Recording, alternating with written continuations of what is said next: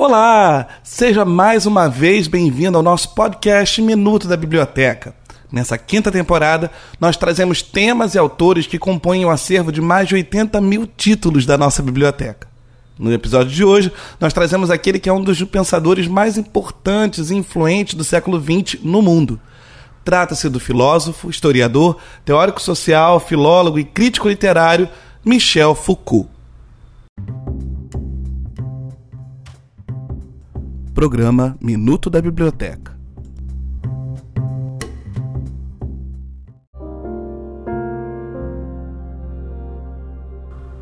Meu papel é mostrar às pessoas que elas são muito mais livres do que pensam, que elas tomam por verdadeiros, por evidentes, certos temas fabricados em um momento particular da história e que essa pretensa evidência pode ser criticada e destruída papel de um intelectual é mudar alguma coisa no pensamento das pessoas.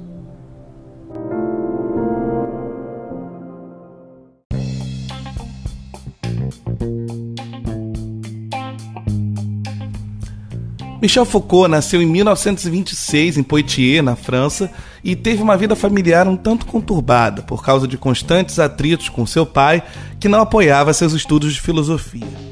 Em 1945, mudou-se para Paris a fim de cursar o ensino superior, onde conheceu o professor Jean Hippolyte, que lhe apresentou Hegel. Em 1948, Foucault se formou em filosofia e no ano seguinte em psicologia. Depois de formado, Foucault trabalhou em presídios e hospitais psiquiátricos, o que lhe forneceu material para que produzisse obras como Vigiar e Punir e História da Loucura.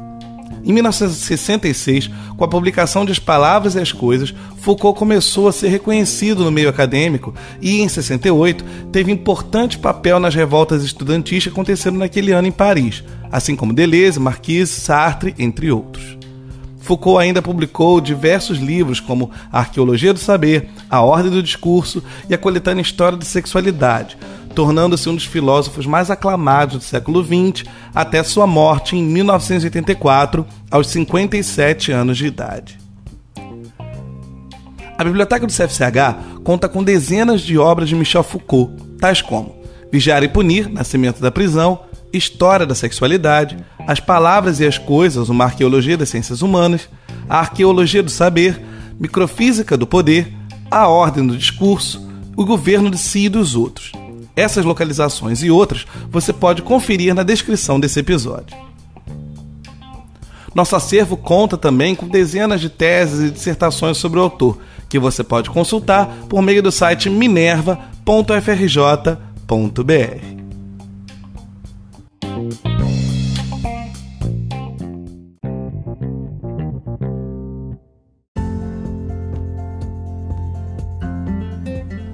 Obrigado pela sua audiência e companhia. Se você tiver alguma sugestão para a série Mergulhando no Acervo, basta escrever para biblioteca.cfch.frj.br. Acompanhe nossas redes sociais e conte sempre com a biblioteca do CFCH.